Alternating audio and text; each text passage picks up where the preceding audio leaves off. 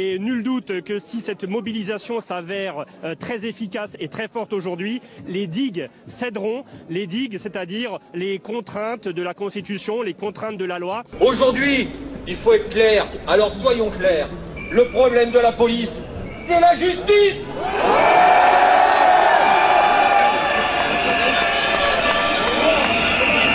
La justice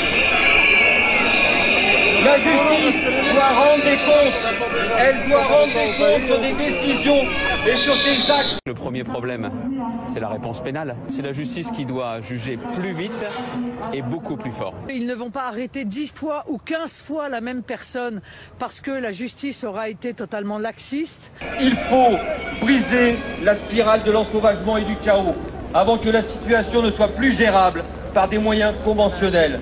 La réalité, c'est qu'il faut que la police puisse avoir non pas le sentiment d'être dépossédée, comme c'est le cas aujourd'hui, des peines qui sont ensuite administrées, mais euh, qu'elle puisse suivre, continuer à avoir un avis sur la question, et euh, je dirais même jusqu'au moment des aménagements de peine, qu'ils aient un droit de regard. Donc euh, c'est cette collaboration-là qui reste à inventer.